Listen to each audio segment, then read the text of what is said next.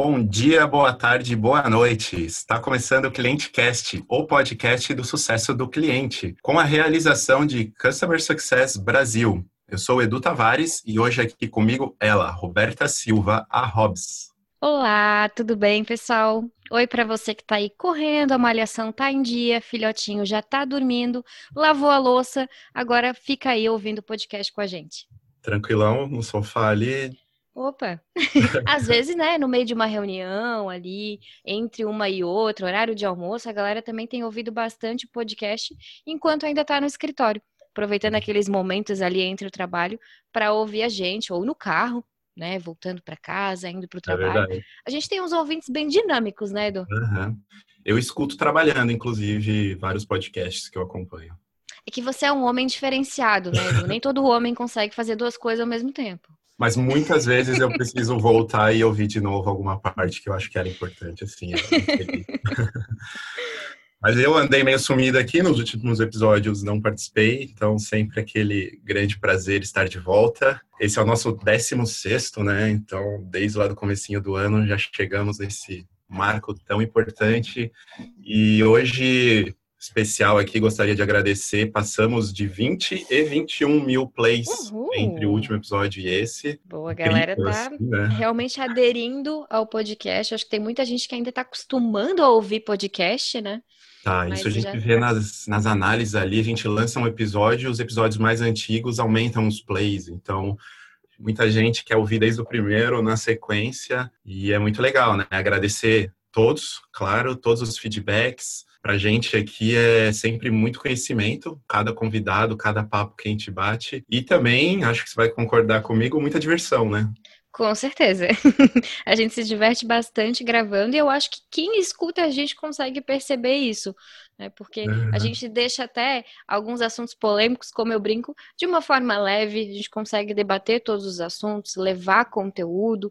Tem muita gente que está aprendendo o que é CS ou trabalhando na sua operação ouvindo a gente, e a gente gosta de fazer isso de uma forma leve, né? Porque senão fica muito pesado esse conteúdo, a gente sabe que é muito novo, então tem que ser divertido, tem que ser leve, tem que ser gostoso. É verdade. Isso tem gente que vem me falar, ah, queria lançar um podcast, não sei o que. Eu falei, cara, vai, porque você vai aprender muito e vai se divertir. Eu não achava que seria assim antes de gravar o primeiro. É verdade. E a galera que começou a ouvir a gente agora, o Edu já falou de ouvir os antigos. Onde é que essa galera tá ouvindo a gente, Edu? Tem lá no nosso blog, né, customersuccessbrasil.com. Tem no Spotify, tem no iTunes, tem no Google, Anchor Anchor, todas as principais plataformas aí de música e podcast estamos presentes. Isso aí. E a galera pode sempre mandar sugestão de tema, dúvida, elogio, crítica diretamente pra gente, né? Tanto pelo blog, lá tem como falar com a gente, ou nas nossas redes sociais, a gente está sempre aberto. Perfeito. E falando nisso, quem não conhece o blog, acessa lá, tem um campo para se cadastrar e receber a newsletter. A newsletter, ela a gente não fica enchendo saco, basicamente, quando publica um post que uma semana é conteúdo é, texto, na outra semana é podcast, no mesmo dia você recebe um e-mailzinho falando que tem conteúdo novo lá. Então é só assinar e nos acompanhar, né? Instagram, principalmente, e Facebook. Qual que é o endereço aí, Robson? É só customersuccessbrasil.com, né? É só é. esse o endereço mesmo. E no Insta, não tem um arroba, alguma coisa? Eu não tenho um Insta, então eu sou. É, não, a pessoa tá, né, desantenada dessas coisas. É o arroba Customer Success Brasil. Maravilha. Então, vamos lá, avisos paroquiais dados. Partiu pro papo? Partiu!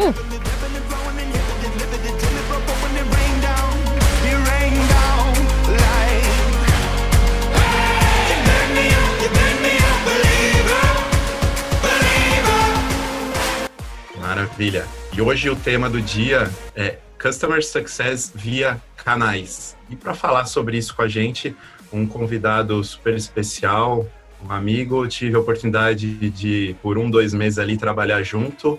Aqui com a gente, ele que não é meu parente, Guilherme Tavares. Bem-vindo, Gui. Bem-vindo. Muito obrigado pelo seu tempo, pela sua disponibilidade, a gentileza de estar aqui com a gente. Conta um pouquinho Imagina, aí, se apresenta para essa galera. Obrigado, Edu, obrigado, Robes, obrigado a todo mundo que está aí por trás desse projeto ClientCast. É sempre um prazer poder compartilhar um pouco do conhecimento e ver que a nossa comunidade, que tanto quer levar a melhor experiência para os nossos clientes tem crescido no dia a dia e participar aqui hoje com você, sem dúvida nenhuma, é fazer parte dessa contribuição, né, compartilhar aquilo que a gente já vivenciou e fazer com que outras pessoas pulem etapas de erros ou muitas vezes pulem etapas de dúvidas para poder construir o que a gente chama de customer success de uma forma mais coerente, mais rápida, não no sentido de, de velocidade, mas muito mais no sentido de rampeamento para o lado mais certo da coisa. Foi ótimo trabalhar com o Edu, né, por dois meses. A gente, sim, não, não somos parentes, por mais que temos aí o mesmo sobrenome. É, até no início do papo aqui a gente brincou que faltou só a Hobbs também chamar Tavares para ser eu um vou mudar. Tavares aqui. E ela disse, é, você vai mudar, né, Hobbs? Eu vou mudar, eu vou mudar. Pelo menos hoje eu vou assinar a Roberta Tavares. Claro. Ótimo, perfeito. Tô me sentindo vamos, excluída, na verdade. Vamos chamar aqui de Tavares 1, Tavares 2, Tavares 3. é, e eu queria confessar para vocês, já que eu participei dessa abertura aqui só de ouvinte, né, vendo vocês aí trocarem figurinhas, uhum. cara, eu já ouvi o podcast de vários lugares super diferentes. Já ouvi do carro, já ouvi correndo, já ouvi andando de bike, já ouvi almoçando. É, então eu acho que realmente o, o conteúdo ele é relevante, que a gente precisa, sim, parar aí um tempo do nosso dia, independente daquilo que a gente está fazendo, e que eu consiga fazer mais do que uma coisa ao mesmo tempo, né, Robson? consegue fazer duas, é, e também dedicar aí um tempo a ouvir é, esse conteúdo riquíssimo que vocês têm produzido. É, vocês falaram um pouquinho de mim, né? Sou, é, meu nome é Guilherme Tavares, já atuo no mercado é, olhando para a ótica de experiência do cliente já há mais de 17 anos. É, primeiro, muito focado em levar produtos premium para clientes que estão dispostos aí a pagar 50, 60, 70 mil reais em uma bolsa de couro. E, então, a experiência que ele precisava vivenciar dentro de lojas ou até mesmo dentro de é, de, de espaços é, premium, né, pra, provenientes para esses clientes mais VIPs, precisavam ser pensados desde o momento em que o cliente era acionado por um vendedor até o momento do fechamento de venda.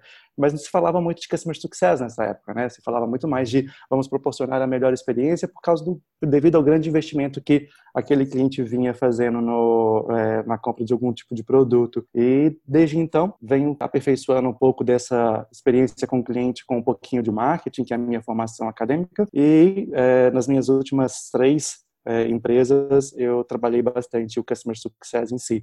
Em uma delas, da qual o Edu disse que trabalhou comigo, foi a própria Resultados Digitais. Eu fui Head de Customer Success Through Partner. Depois de um tempo, a gente acabou chamando de Partner Customer Success, é, já que o mundo não tinha ainda flegado uma nomenclatura correta para isso. No nosso projeto, a gente acabou tra traçando o, o, nome que a gente daria para o nosso departamento.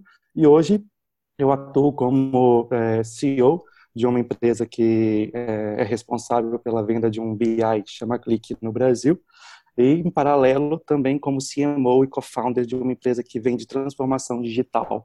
Então, tudo associado aí ao mundo digital e a como a gente tem transformado esse análise de dados também, e junto, óbvio, para promover a melhor experiência para os nossos clientes em cima de todo esse cenário. Maravilha, acho que tem muita, muito conhecimento aí, muita experiência e uma coisa que você falou ali no começo que é muito importante, assim, é a gente poder aprender, gente, às vezes a gente busca benchmarks, essas coisas para saber o que, que as pessoas estão fazendo, acertando, e, e, é muito importante, tanto quanto saber o que as pessoas estão errando, né? Então, o que, que você já errou que você pode me falar e eu não vou errar? Uhum. É, isso mesmo. É tipo conselho de mãe na vida, né? Você pode ouvir a sua mãe ou você pode eh, deixar a vida te bater. Às vezes então, precisa, né? A gente tá sendo meio mãezona, né? A gente é meio mãezona aqui no programa.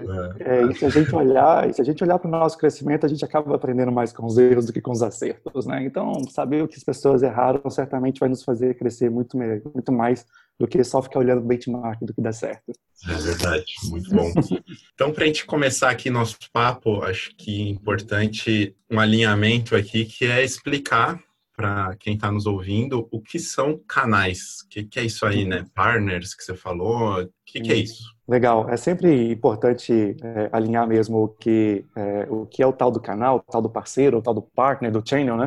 Cada empresa, dependendo da sua forma de dar nomes a áreas, é, define uma nomenclatura diferente para ser utilizada.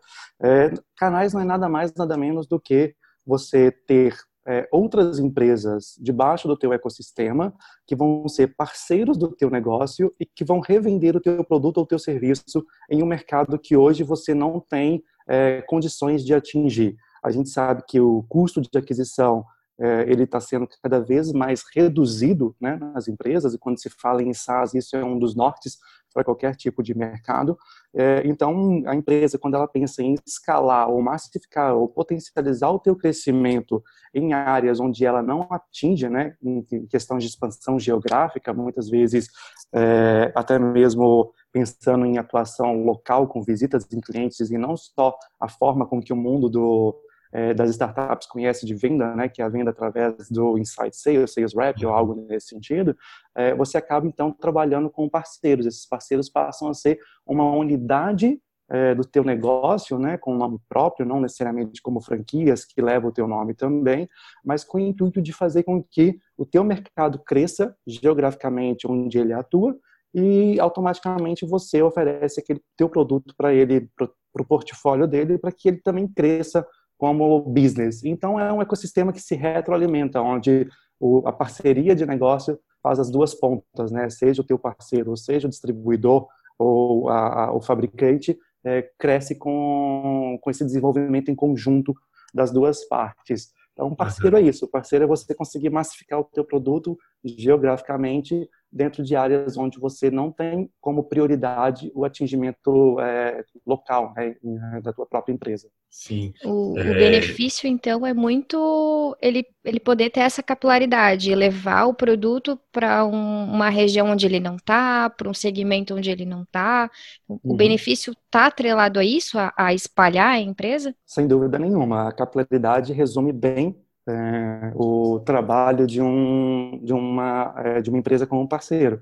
É você, sim, massificar, não só como você disse, né, e como a gente disse geograficamente, mas às vezes o meu produto é um produto que tem super fit, no caso, por exemplo, o caso da ID, que tem fit com agências de publicidade, marketing como um todo, então eu aproveito né, do, da base de clientes desses parceiros para que eu não precise fazer um esforço de prospecção para aquelas empresas que já possuem um fornecedor que tem fit com o meu negócio. Então você acaba escalando e acelerando muito, muito não só o potencial de crescimento do teu produto, mas também você é, cresce o número de clientes com mais facilidade por abusar, entre aspas, da carteira de clientes do teu parceiro. Uhum. E, e, e na, no teu entendimento aí, qualquer empresa pode ter uma estratégia de canal ou tem que ter? Existe alguma empresa também que sem canais não consegue chegar onde gostaria, onde espera? Uhum. Eu acho que a, a, estratégia de canal ela é pertinente a todos os negócios, tá? É, não acho, eu não vejo que exista hoje um negócio onde você não conseguiria trabalhar algum tipo de programa de canais. O que uhum. define, na verdade, crescer ou não crescer por canal é muito mais uma, uma definição estratégica da empresa, onde eu tenho investimento para poder fazer esse tipo de venda remota ou em loco, caso o meu produto precise disso, né? Uhum. É, se eu tiver e quiser fazer esse tipo de investimento, isso estiver nos meus pilares estratégicos corporativos, você sem dúvida nenhuma não precisa do canal para isso. Mas eu, eu, posso te dizer tranquilamente que aquele, a empresa que quer crescer de forma escalada e rápida, ela acaba optando crescer através de canais, não só de forma direta, né?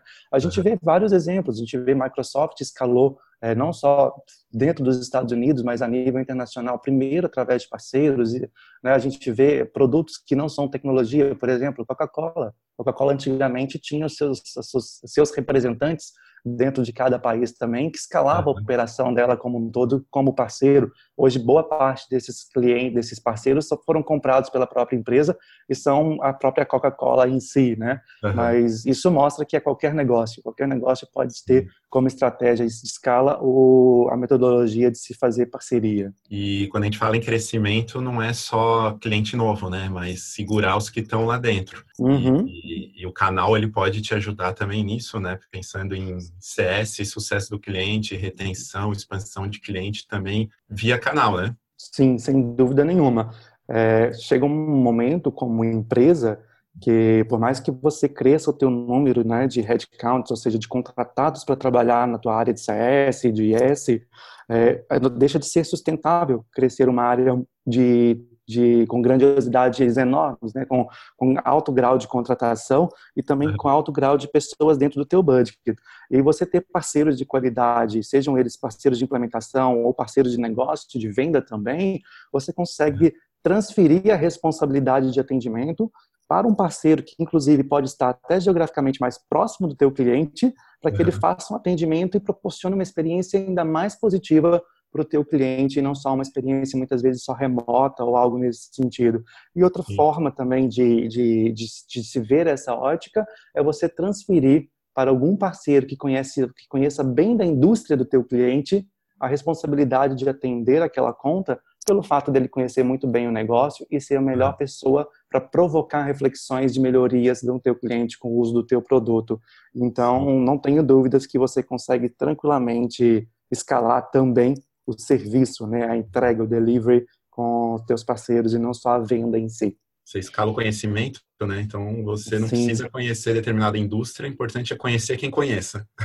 Exatamente. É ter, é ter clientes que conhecem todas as verticais. Tendo isso, você consegue vender o teu produto para qualquer empresa Brasil ou Latam ou mundo, uhum. dependendo da tua estratégia de business. Legal. E a questão de, de padronização, você até deu o exemplo da Coca-Cola, né, que depois ela acabou comprando as empresas que representavam ela.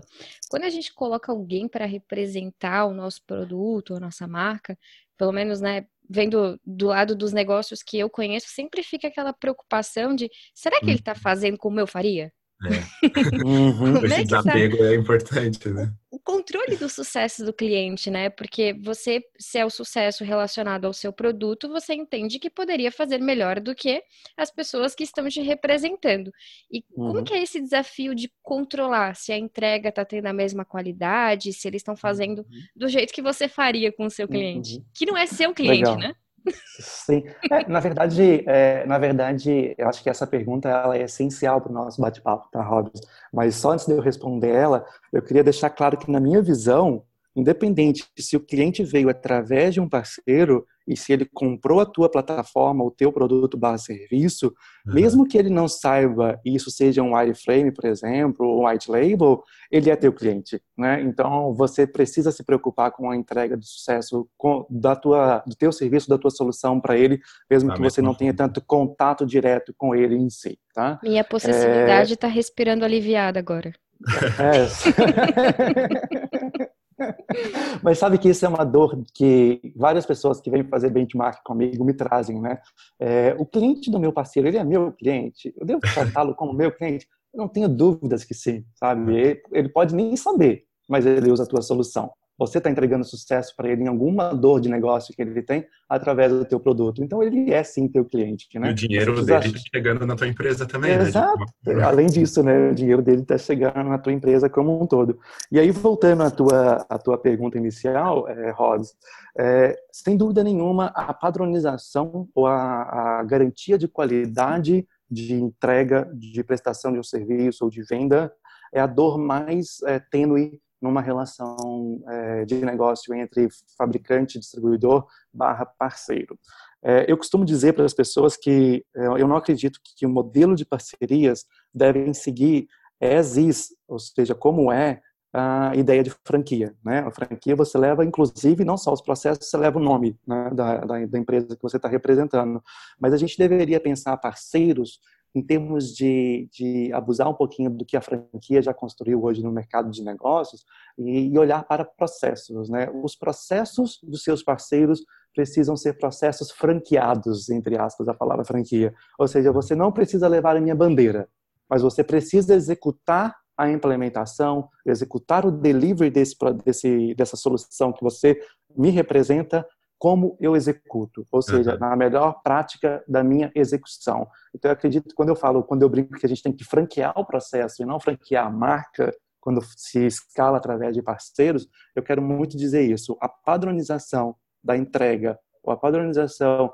de, de garantia de qualidade precisa ser em cima do processo de execução da implementação. E aí, quando a gente fala de padronização, não tem como escapar qualidade, né? E uhum. qualidade é uma dor grande também dentro dessa escala, porque se as nossas empresas possuem turnover, sem dúvida nenhuma, as empresas dos nossos parceiros também possuem turnover e fazer com que muitas vezes uma empresa menor, que muitas vezes os parceiros são menores do que o próprio distribuidor barra fabricante, né? Então fazer uhum. uma empresa que é pequena, que muitas vezes tem uma equipe enxuta, que acabou de perder um bom é, implementador, rapidamente rampear o seu novo implementador para entregar a mesma qualidade que o anterior entregava, é um desafio constante aí de uma área de CS que quer escalar a tua operação através de parceiros também, porque quando a gente fala de parceiros, eu também estou escalando CS, né, como a gente falou lá atrás.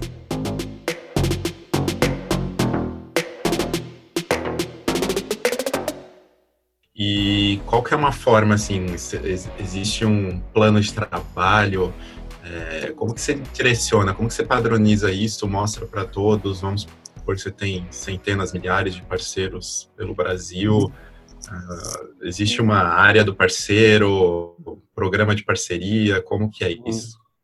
Legal. É, eu já tive discussões longas com o Todd Ebb a respeito desse tema, é, inclusive, né, ele é referência na área de CS, uhum. e a gente sempre, sempre, no final das nossas conversas, a gente chega à conclusão de que, que a única coisa que a gente, como parceiro, distribuidor ou, ou, ou fabricante, né, não parceiro de negócio da ponta, precisa garantir que seja feito com os nossos parceiros para, para ter qualidade, está ligado à educação.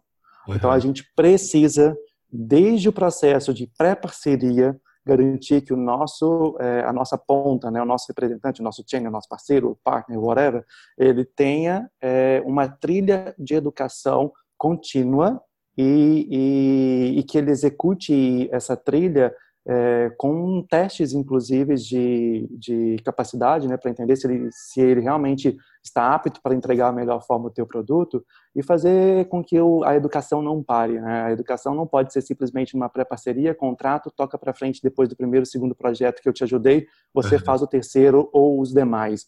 A educação ela precisa ser realmente contínua. Eu preciso fazer o refresh, né, refrescar o meu cliente o tempo inteiro e acompanhar através dos dados, né, é, aquele cliente que realmente está tendo mais churn, aquele cliente que eu estou vendo que o health score dos, das contas, dos, do, aquele parceiro que o health score das contas dos clientes deles está em, com mais crise ou com mais crítica e chegar próximo desse parceiro e trabalhar forte educação.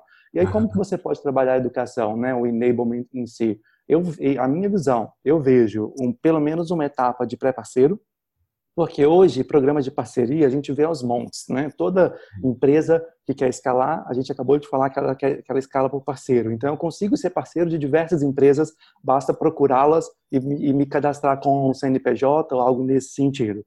Mas, na minha visão, você entende engajamento de parceria desde o pré-parceiro. Então, uhum. aquele pré-parceiro que ele aceita fazer, seja, seja pago ou não, tá? Ele aceita fazer um pré-onboarding contigo, e uma, uma prova antes de assinar um contrato, ele já está me mostrando um pouquinho mais de profissionalismo e engajamento com o meu produto. Ele uhum. não está simplesmente fechando uma parceria com mais uma empresa para ter mais um produto no portfólio dele e ele poder oferecer 30 produtos para o cliente dele, por exemplo. Né? Ele, tá, ele realmente quer ser parceiro da minha empresa. E aí depois, na sequência da primeira implementação, da segunda, da terceira, o trabalho de CS através de parceiros, todos eles precisam ser muito voltados à educação. E a gente, quando fala de educação, a gente enfrenta um bichinho de sete cabeças, tá? Porque é. quando eu falo de empresas menores, muitas vezes não tão estruturadas e enxutas, a gente não tem só o problema de educar o meu parceiro a entregar a melhor solução, a melhor qualidade do meu produto. Muitas vezes eu preciso educar meu parceiro a fazer gestão do negócio dele.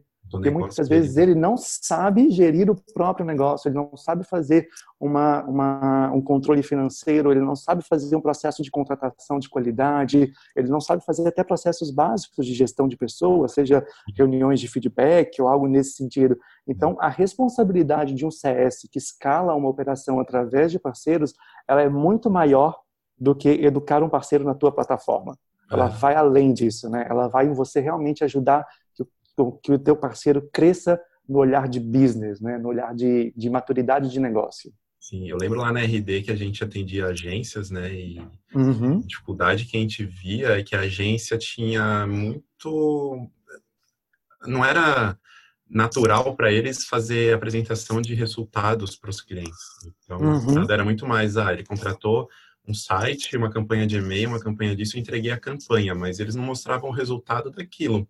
Então, uhum. conseguiam fazer um relatório, uma apresentação, e aí uma das iniciativas foi criar modelos de relatório para as agências e elas só precisavam preencher com os dados ali do, dos clientes dela e apresentar. Uhum. E ensinamos a apresentar o relatório, porque senão aquela agência não ia provar que ela era estratégica nos clientes dela e o cliente ia olhar só para preço, né? Já que ele não enxergava que graças à agência ele vendia mais, graças à agência o negócio dele estava melhor. Então era muito nessa linha assim de ensinar a gestão do negócio. Cara, você tem que apresentar resultado para o teu cliente, porque senão ele uhum. não vai enxergar isso, né? É, e, e para isso você precisa entender muito bem quem é uh, o, a persona que é dona dessas, dessas empresas, né? Quem são os executivos donos das empresas que são teus parceiros. Por exemplo, o caso da RD que você trouxe aqui. Grande parte dos parceiros da RD são formados ou têm uma, uma graduação acadêmica em cima de publicidade ou é. administração e marketing. Até o que tem administração tem um pouquinho mais de skill de gestão do que o que é formado em publicidade. E eu posso Sim. falar nisso porque eu, a minha graduação é publicidade. E eu não me recordo de ter visto contabilidade, eu não me recordo de ter visto uhum. gestão de pessoa. Não são assuntos comuns dependendo da tua formação acadêmica. Né? Eu fiz então, sim, também, então é bem... é, certamente você não viu isso na sua na sua graduação teve que ver fora, né? Em outros lugares. E então, é, o fato de você entender quem é a tua persona e, e que é o executivo dono do, do, do teu parceiro e quais são as dores deles de negócio, não só da tua plataforma, é essencial para que você garanta que o teu parceiro tenha uma saúde financeira dentro do negócio dele, que ele cresça como empresa e, consequentemente, invista na educação do time dele, que automaticamente vai entregar sucesso, porque é um time melhor educado, melhor treinado e etc. Com relação a isso, você até me deu a abertura de colocar uma pergunta um pouquinho diferente. Porque uhum. quando a gente dá todo esse treinamento, autonomia para o parceiro, a gente prepara ele, ele é quem tem o canal direto com o cliente final, então o cliente final traz as demandas para ele e ele começa a querer modificar o produto. Ah, porque o cliente precisa da feature e tal, porque o cliente quer tirar o relatório X que não existe. E começa a surgir esse monte de demanda para modificar uhum. o produto ou para melhorar o produto aí. É, como que a gente pode trabalhar essa relação com o parceiro, porque o produto não é dele, mas né, uhum. em, em, algum momento ele se comporta como se fosse. Sim, sim. como é, que, que é essa o... relação? Eu acho que o mais crítico é quando o, cliente, o parceiro ouve isso do cliente e já diz para ele que vai resolver. Porque daí ele não tem nenhum poder de, de ação né, no backlog da área de, de produto das empresas para poder garantir que aquilo vai ser solucionado rápido ou que aquilo é uma ideia realmente construtiva para o teu produto, né, para a tua plataforma como um todo. Eu vejo de duas formas essa, essa tua pergunta, tá? Óbvio, eu acredito que toda ideia de melhoria de produto ela é super bem-vinda, né? Às vezes a gente fica tão é, fechado dentro de uma empresa e olha o nosso produto tanto de uma forma pensando já no que a gente vai lançar daqui para frente que a gente esquece de sair da caixinha e observar dores de mercado, o que, que o mercado realmente está demandando. Então, ouvir os clientes e trazer esse tipo de percepção para produtos, eu acho que é extremamente essencial. E a gente fala muito disso, né? Inclusive o Pulse esse ano falou muito sobre a aproximação de CS com produto em si. E aí a gente não tem como deixar de colocar dentro dessa aproximação de CS com produto os, os insights que vêm dos clientes dos nossos parceiros. Às vezes a gente vai sim pôr em prática e executar, e às vezes não faz sentido nenhum e a gente não vai executar. O que eu acho é que a gente tem que ser sempre transparente com o nosso parceiro e dizer para ele que aquela feature, aquele, aquele relatório que ele gostaria não está no backlog do ano, não está no backlog da, da, da, da plataforma como um todo, para que ele devolva essa, essa resposta para o cliente dele e ache uma outra solução para entregar aquele, aquele relatório. No caso do relatório, o BI é ótimo para isso e eu posso vender clique para eles, tá? Tô brincando.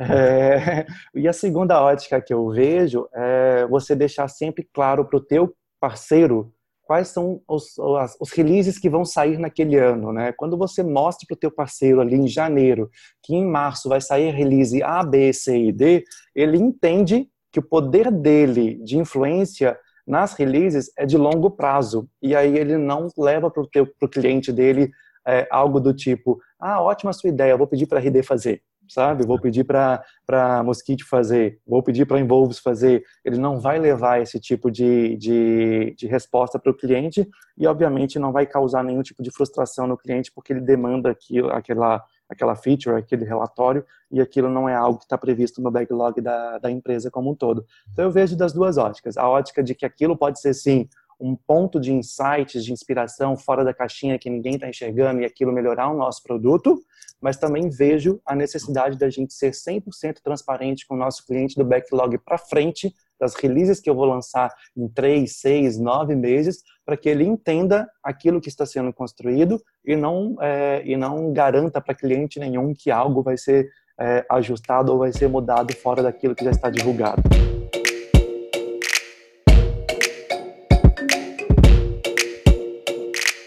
Isso tem a ver com uma coisa que a gente fala muito em CS, né? Que é alinhar expectativa. Então, se tá, tá alinhado ali com o teu cliente, a coisa vai fluir melhor e nesse ponto de vista, o parceiro é um cliente que tem que estar tá alinhado com o produto. Né? Sem dúvida nenhuma. E falando um pouco aqui de métricas né, de CS, vamos pegar o exemplo, talvez, quando a gente fala disso, as pessoas já pensam em churn, né? Então, retenção, churn, principalmente em produtos aí SaaS. Como que funciona isso em programa de parceria? Porque eu já vi modelos de remuneração de CS atrelado à retenção, a churn, né, upsell. Existe esse modelo também com parceiro, então faz sentido você pagar uma comissão, uma bonificação ou dar coisas e relacionar isso com as métricas da empresa, da tua operação ali dentro? É, quando a gente pensa em empresas no modelo SaaS, Edu, sem dúvida nenhuma, sim. É, os uhum. programas que a gente vê hoje de parceiros é, para a, é, indústrias de serviço, você enxerga muito as categorizações, né? Se eu sou é, Silver, Gold, Premium, Black, Safira ou whatever, uhum. você acaba também tendo associação não só do número de venda, mas dos seus indicadores de churn, de health score ou de lifetime value, né? E, uhum. e, toda essa composição de métricas do SaaS. Quando a gente sai do mundo do SaaS e vai para indústrias mais tradicionais, de modelos comerciais mais perpétuos ou algo nesse sentido, a gente tem um pouquinho mais de dificuldade de atrelar essas métricas aos programas. Então você acaba vendo programas um pouco mais rasos quanto a, quanto a métricas em si, né? De, vamos supor assim, vamos, vamos trazer métricas de penitência, né? Métricas que, que vão é, denegrir a imagem do nosso parceiro e não vão fazer ele crescer, porque para muita gente crescimento está só atrelado à venda. E a gente já está bem careca de saber na área de CS que não é só isso, né? Está muito mais na retenção ou está tão quanto na retenção em si. Então, é, existem vários modelos hoje, sim, na, no mercado, é, que trabalham programas de parcerias atrelados não só a métricas de vendas, mas também as métricas de CS como um todo, tá? É, e o que eu uhum. vejo, já aproveitando também a tua pergunta que você trouxe aí como exemplo também, a remuneração de time de CS, é, eu vejo que existe uma grande divergência ainda no mercado onde as pessoas valorizam muito o churn. Eu posso estar sendo polêmico e a gente pode gerar um buzz infinito de comentários por causa dessa minha fala aqui agora. É tá? É ótimo. Gosto. Polêmica que eu gosto. Mas é, é que eu acredito que a gente não consegue tratar aquilo que não tem remédio. E a gente sabe que muitas vezes o churn é um reflexo final de várias, ah, vários indicadores que o nosso cliente já nos deu de um pedido futuro de cancelamento. Então, eu gosto muito mais de olhar para, para indicadores de performance de um time de CS por parceiros, indicadores que são o que a gente chama de início é, de, de lead indicators, né? que é, são indicadores uhum. que estão ali no início de um processo de, de construção da operação de, de, de, implementação ou de customer success em si. Uhum. Então, eu vejo muito mais indicadores ligados à adoção atrelados à remuneração de um CS do que indicadores ligados a, a, ao churn em si. Tanto que Sim. o projeto que eu puxei na RD, é, ele separou 100% o CS de resgate, né, que a gente chamou depois de CS de safety, né, uhum. o, em si, do CS de adoção. Então, foi uma, foi uma decisão que a gente tomou no início de, dois, finalzinho de 2017, início de 2018 como projeto, que era, vamos dividir as caixinhas. Vamos ter o CS que vai focar em adoção e vamos ter o CS que vai focar em, no, no resgate em si. Até porque perfil de pessoas são completamente diferentes né, de um do outro, e porque a gente sabe, imagina se você hoje é um, é um, é um CS que atende um parceiro que na base dele ele tem dos 10 clientes, 9 inadimplentes com o teu produto, ele vai te atender? Por mais que você queira falar com ele de RTS ou de qualquer outro é. tipo de, de interação positiva, até no momento wall, assim, você vai premiar ele de alguma coisa, ele não vai te atender, porque ele vai acreditar que na tua ligação tem uma cobrança. Uhum. Então, você separar essas caixinhas é essencial. E aí, quando você separa, fica mais fácil a, a métrica de remuneração separadas também. Faz muito sentido isso. E o que eu vejo também bastante aí é, são as comunidades de parceiros, né? Então, botar todos uhum. eles dentro de um ambiente, eventos exclusivos para parceiros. Então, os parceiros se ajudarem e ajudarem o mercado é, como uma forma muito muito importante aí para botar a empresa para frente, a marca. É, uhum. E muitas vezes o parceiro vai lá responder um cliente dentro da comunidade, não a própria empresa. Isso faz bastante uhum. diferença, né? Como uhum. que você está uhum. vendo Sem dúvida nenhuma. movimento de é, aí, aí a gente já entra mais em customer marketing, né? Que uhum. é você trabalhar formas de engajamento dos seus clientes para garantir que eles se retroalimentem ali, né? E comunidade é uma ótima ferramenta para isso. É, eu acredito que tanto comunidade quanto eventos exclusivos, como você trouxe aqui, são, são ferramentas importantíssimas para a gente trabalhar a educação, que foi o que eu bati bastante na tecla ali no, nas últimas, na, uma das últimas perguntas. Então, eventos e comunidade já te ajudam bastante a escalar a educação, né? O, você treinar mais o seu parceiro, ou ele ver a dúvida de um parceiro e entender que um outro respondeu e aquilo sanar uma dúvida que ele poderia ter lá na frente e ele não ter mais essa dúvida. Mas também vejo como uma ótima ferramenta de engajamento de negócio. É, a gente sabe que o, muitos executivos vivem de ego. Né? E quando eu falo isso, eu posso estar gerando mais uma polêmica, mas amém. Vamos para frente. É, o WhatsApp o... vai bombar hoje aí. Vai. É, o que, que eu quero dizer quando vive com ego? Todo mundo gosta de ganhar prêmio.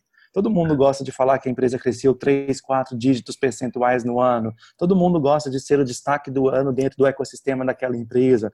Então, quando eu falo de ego, eu falo muito mais atrelado a esses indicadores que eu acabei de dizer, né? Então, quando você monta um evento, que você no final dele, você acaba premiando quem é referência, a pessoa que está ali não é referência, ela vai se engajar a buscar o melhor dela no próximo ano para que ela suba no palco ano que vem. Uhum. Né? Então, esse tipo de evento eu vejo não só como uma forte ferramenta de treinamento e educação, mas uma ótima ferramenta de engajamento de negócio. Porque quando você trabalha bem esse tipo de evento, o teu parceiro volta para casa falando, eu quero ser a pessoa que vai ter o coaching com o CEO, que vai ter sei lá o que, com mais sei lá quem, que vai viajar por causa desse prêmio, que vai ganhar o selo de, é, de elite, sabe? Algo nesse sentido é, é. se torna motivacional para o executivo voltar para casa, arrumar a casa é, e engajar mais o ano que vem. E aí, quando ele engaja mais, ele vende mais, ele entrega melhor, né, porque todas essas métricas estão influenciando os prêmios que, que as pessoas ganharam ali na frente, o troféu, algo nesse sentido.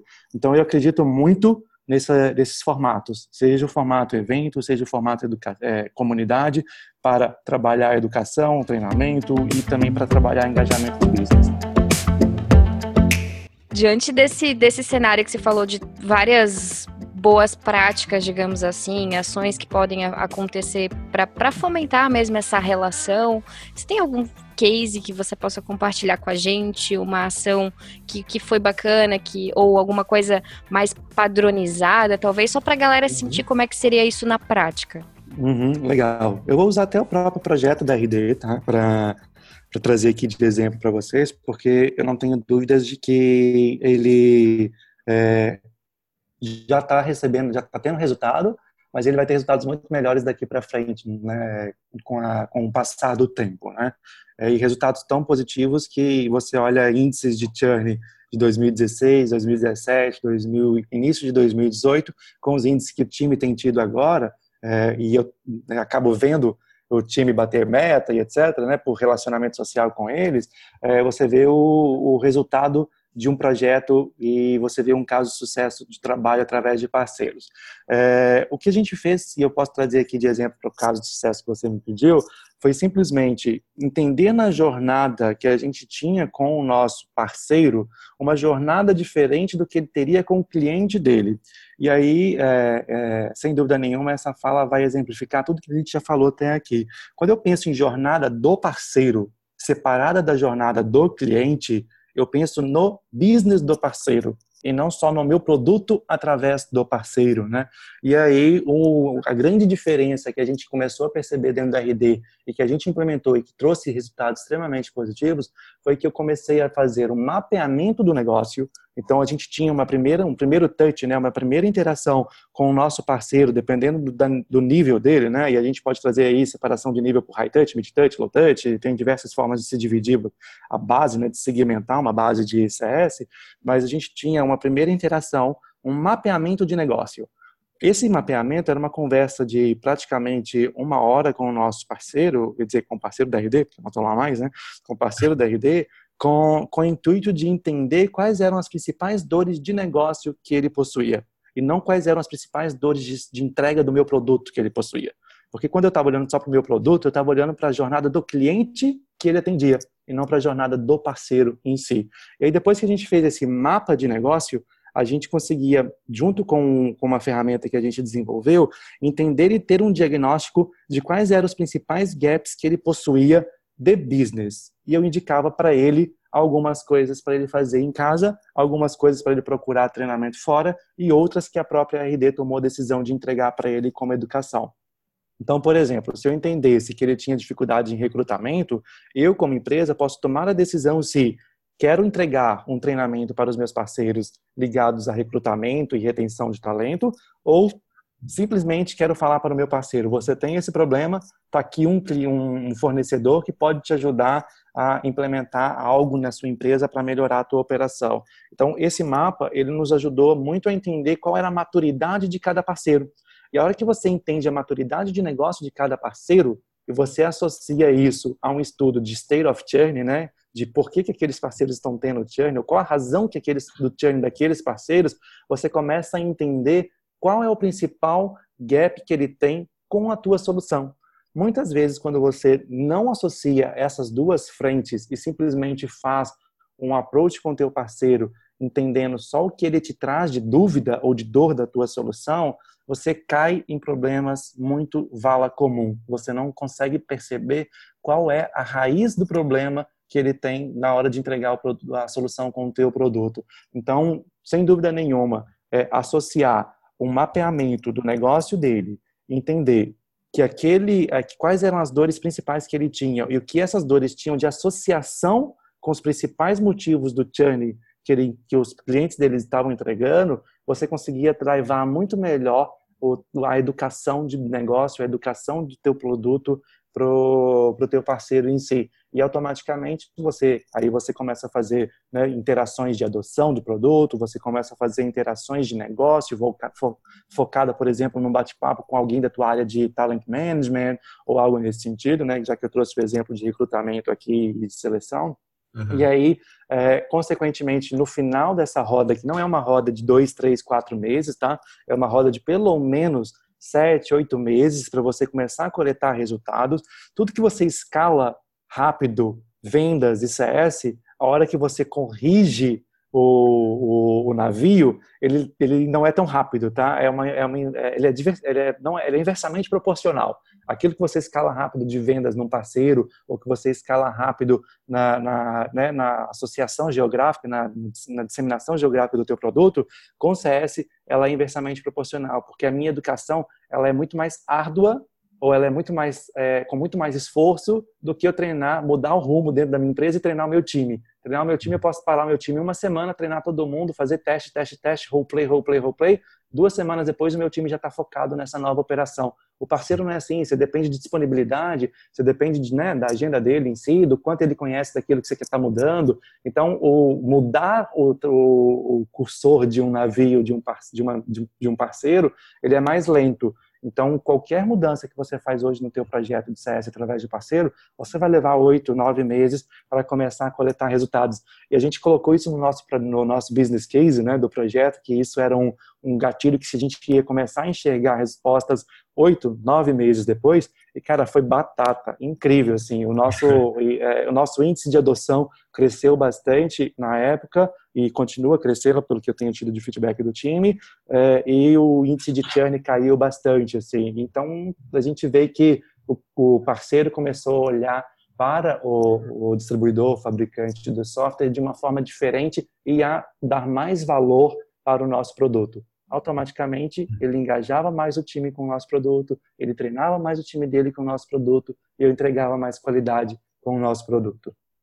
Legal. O próprio programa de parceiros da RD evoluiu muito, né? Tiveram uhum. muitas versões para chegar no que está hoje aí. Sem dúvida já, nenhuma. Já veio tudo, né? Já, já veio dica, já veio como fazer, já veio como incentivar, já veio tudo.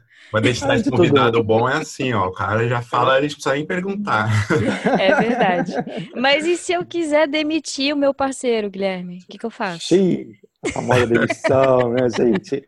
Eu não é, quero mais acho... esse parceiro. Ele fica me dando demanda, traz cliente ruim. O que, que eu faço com ele? Uhum. Eu acho que a gente tem que seguir a mesma linha de recrutamento e seleção. E aí eu vou fazer um paralelo que é super bem falado no mercado, mas a gente não executa quando a gente pensa em admissão e demissão em parceiros, clientes, né? A gente não, não traz essa boa prática para dentro do nosso do nosso negócio e entende como essa boa prática pode se aplicar em outras áreas. Em processo de, de, de recrutamento, muito se fala, leve um tempo para contratar, ou seja, conheça bem o teu candidato, mas demita de forma rápida, né? Seja rápido na demissão. Então, eu acredito que essa boa prática, ela precisa vir tanto para cliente quanto para é, parceiro. Então, prospecte e leve tempo de prospecção, por isso eu bati muito na tecla lá da, do pré-onboarding, né, para você entender bem o teu, teu futuro parceiro antes dele ser parceiro, mas um parceiro que está te trazendo clientes fora do teu ICP, clientes que trazem churn com, com, com uma recorrência muito alta, ou que parceiro que muitas vezes você vai entender um pouco melhor o negócio dele, ele já vende projetos de três meses, ou seja, ele, ele vai comprar a tua plataforma, mas já certo de que depois de três meses o cliente vai, ele vai pedir churn porque o projeto só dura três meses mesmo dentro da, do cliente dele. Então, esse uhum. tipo de cliente, ele precisa sim ser demitido o quanto antes. E a gente não tem que ter medo de desligar, a gente não tem que ter medo de demitir ou de fazer distrato com parceiros, porque muito se sabe que parceiro ruim escala muito rapidamente a, a, o teu branding negativo no mercado, né? Então, é, tão rápido ele escala vendas, tão rápido ele escala a tua imagem negativa. E aí, revender para um cliente que era de um, de um parceiro ruim é muito mais complexo, leva-se muito mais né, esforço, né? Então, uhum. quanto mais é, veloz você for no distrato, é, melhor. E aí, quando eu falo veloz, ser rápido e, e demitir de uma forma é, é, agressiva, eu não estou falando que a gente não deve dar a segunda chance para o nosso parceiro, tá? Eu acredito muito que é, quando, os, quando os parceiros entram para um negócio que muitas vezes não é o core business do teu parceiro, você precisa dar uma segunda chance para ele, mesmo que ele comece a te trazer no início clientes fora do teu ISP, é, para que ele entenda ou amadureça o negócio dele a ponto de ser um, um grande parceiro no futuro. Mas aí, para isso, a gente volta a falar de educação, de treinamento, de alinhamento, de, de ir lapidando, para ele seguir uma jornada do parceiro coerente com sucesso e com o que você espera que ele seja lá na frente. E se a regra lá no começo ficou clara, a expectativa alinhada, chegar nesse momento é mais fácil, né? Então você não cumpriu com isso, isso, não está fazendo sentido para a gente manter você como parceiro. Uhum. É, tudo que é muito transparente, muito alinhado durante todo o processo, se torna muito mais fácil no momento de conversas difíceis, né? Uhum. E aí o desligamento é muito mais tranquilo, porque vai ser uma junção de exemplos uhum. que vão comprovar que está no momento de se desfazer o distrato.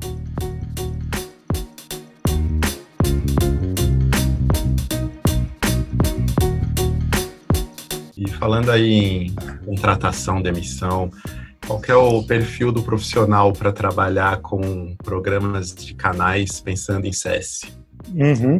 É, eu acho que, Edu, não é muito diferente do CS inbound, uhum. mas possui algumas peculiaridades.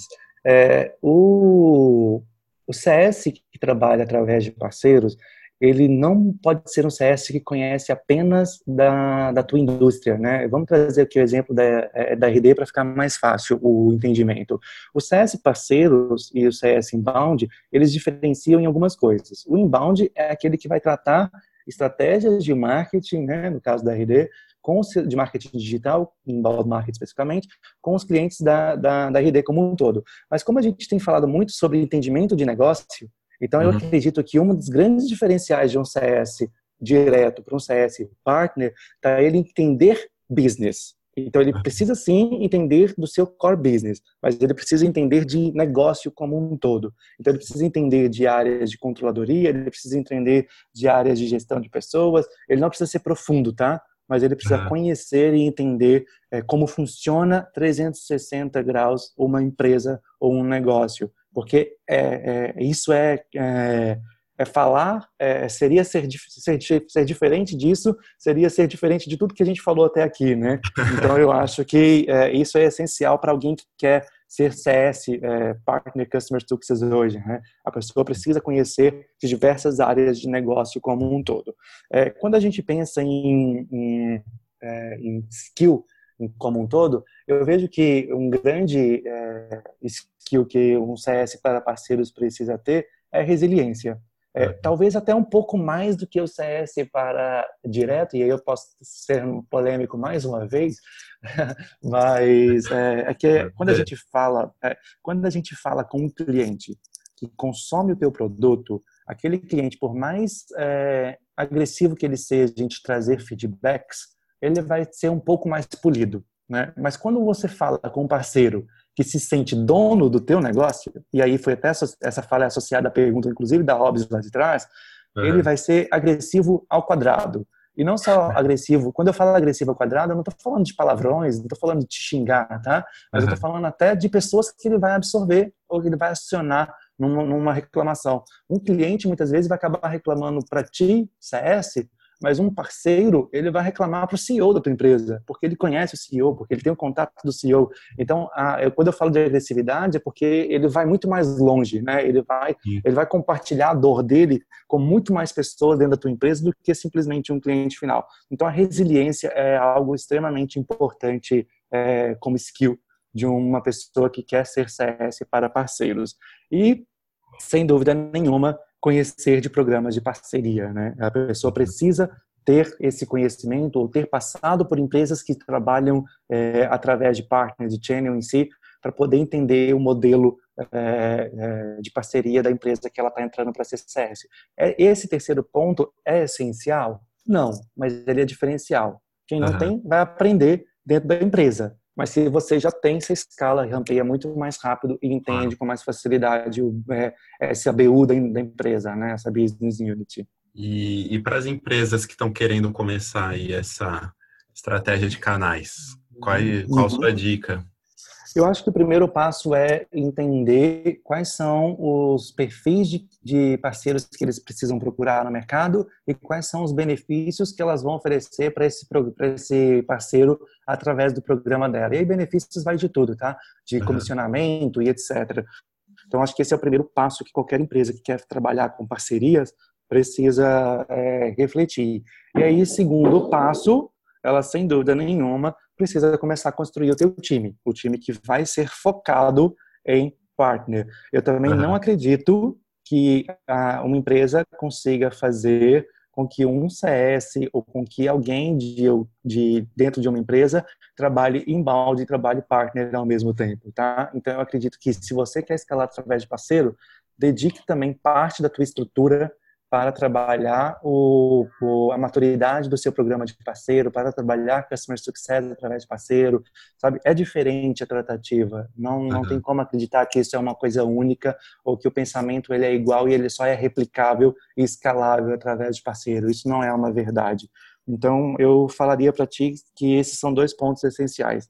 É, defina, então, quais são os, quem é o perfil de, de empresas que você acha que são é, potenciais parceiros defina como vai ser as regras e, a, e, e, o seu programa de parceria em si, né? E aí está atrelado dentro de um início. Uhum. E em segundo, tenha clareza de que a tua estrutura precisa ser separada da estrutura que trabalha já embaixo.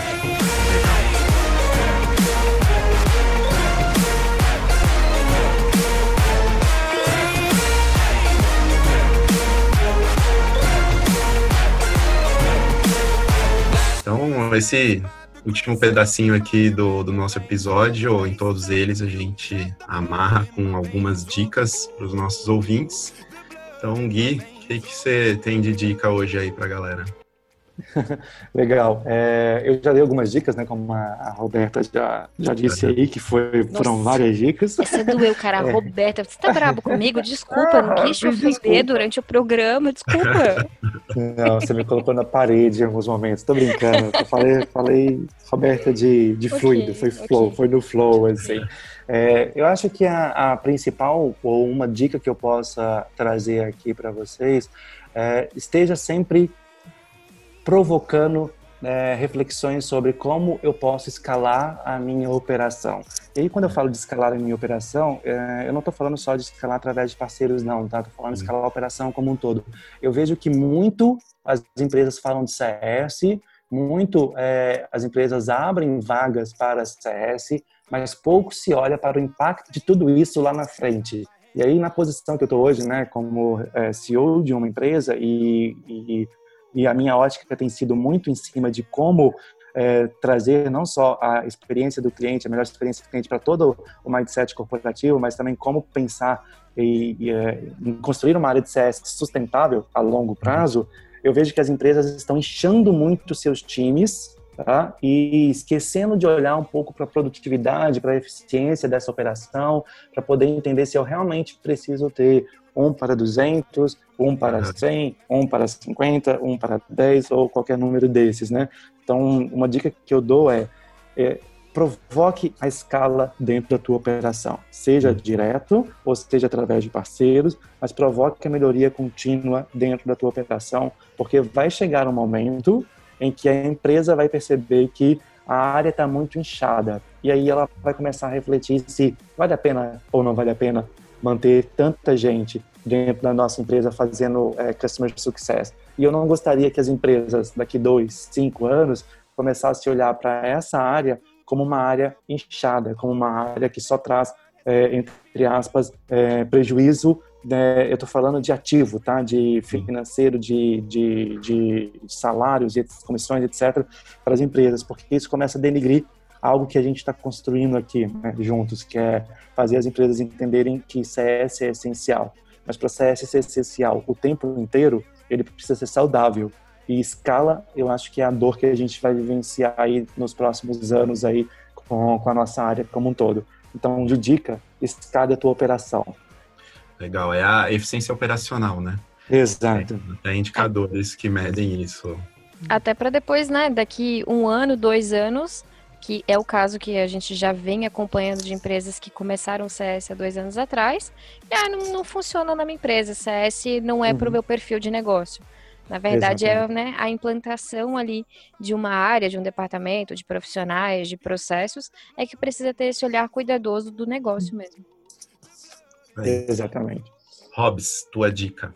Minha dica. Normalmente eu dou dica de eventos, Claro que eu também vou falar dos eventos, continuem acompanhando, eu acho que é onde a gente conhece muita gente legal, Sim. é onde a gente entende o que está acontecendo no mercado, sobre o que, que as pessoas estão falando, sobre o que, que as pessoas têm dúvidas, ferramentas, processos, boas práticas, case. Eu acho fantástico, eu sou viciada em eventos, tanto em organizar quanto em ir.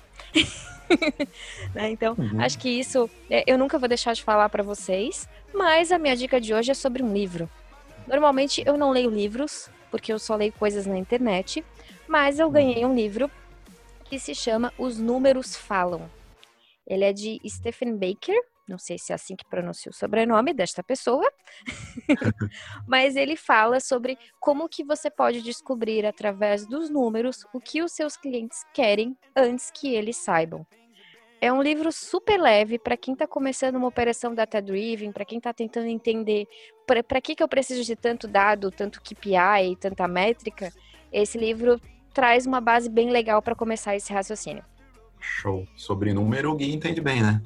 Sim, sim. Inclusive, associado a isso, é, Hobbs, eu queria trazer para vocês, tem um projeto, é, e aí é em inglês, tá? Quem tem inglês, é, eu acho super plausível é, participar, que chama Data Literacy, ou seja, literar em dados, né? É um, ele é gratuito e ele, o intuito dele é formar é, as pessoas a serem bons analistas de dados a serem literados em dados. Eu acho que é super pertinente aí e quem tiver um bom nível de inglês aí, eu sugiro que faça esse curso aí, já que ele é gratuito e está disponível. Maravilha. Lembrando que todas as dicas, todas as indicações que a gente faz no episódio, ficam os links lá no blog, no post do episódio, tá? E, e a sua fechar, dica, a minha dica, vamos lá. É um livro que eu li alguns anos atrás, não foi com essa mentalidade de parceiros, de capilaridade em uma empresa. É, é um tema também é um tema também muito polêmico, é, principalmente aqui no Brasil, mas eu entrei numa dessas empresas de marketing multinível e, uhum. enfim, tem gente que gosta, tem gente que não gosta, tem gente que aproveita, tem gente que não aproveita. Fora do Brasil, tem muitas empresas que são enormes nesse modelo. É, e aí, quando eu entrei nessa empresa, tinha alguns manuais ali, alguns livros. E esse livro é do Robert Kiyosaki, que é o mesmo autor do Pai Rico, Pai Pobre, um best-seller excelente, recomendo muita leitura. Mas ele se chama O Negócio do Século XXI e ele fala muito sobre marketing de relacionamento. Então, como que você consegue construir a tua rede e aí esquece a ideia do multinível, é rede para a vida, assim. Então, a Hobbs falou de eventos, fazendo networking, é, fala muito sobre isso no livro. E o poder disso, como a gente falou aqui de rede, de parceiros, né, os canais nada mais são que uma rede, é, o mindset que ele traz no livro é, isento da ideia do multinível, se você é um dos que odeia ouvir falar sobre isso, pirâmides que são diferentes, né? Não vou entrar nessa polêmica. Recomendo a leitura, é bem legal e faz a gente olhar para as nossas relações. Aposto que o próximo evento que você for vai ser diferente depois da leitura desse livro. Legal. Fechou? Então, Gui, queria agradecer aqui a tua presença. É, foi super legal o papo. Acho que você tem uma propriedade como poucos para falar sobre esse tema. Agradeço muito. É, Hobbs, muito obrigado também. Obrigado eu. E obrigado pessoal, foi ótimo poder compartilhar aí com vocês. Foi ótimo ser uma, foi ótimo ser uma Roberta Tavares por um dia. Obrigada. A gente se vê no próximo. Eu vou trocar daí de sobrenome com quem estiver no programa. Agora você devolve o sobrenome pra gente. Então. Valeu, galera. Até o próximo. Valeu, um abraço. Valeu. Tchau.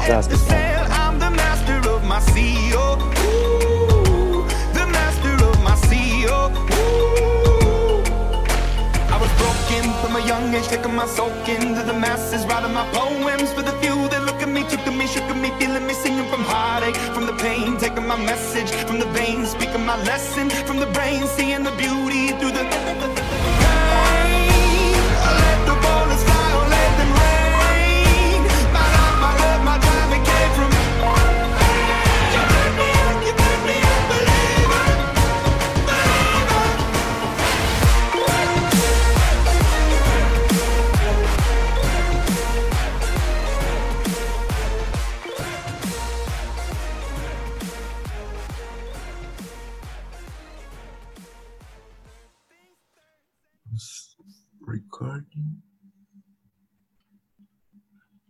Tá aí ainda, Robs? Eu tô, porque eu nunca acho botão de sair, então eu espero as pessoas desligarem.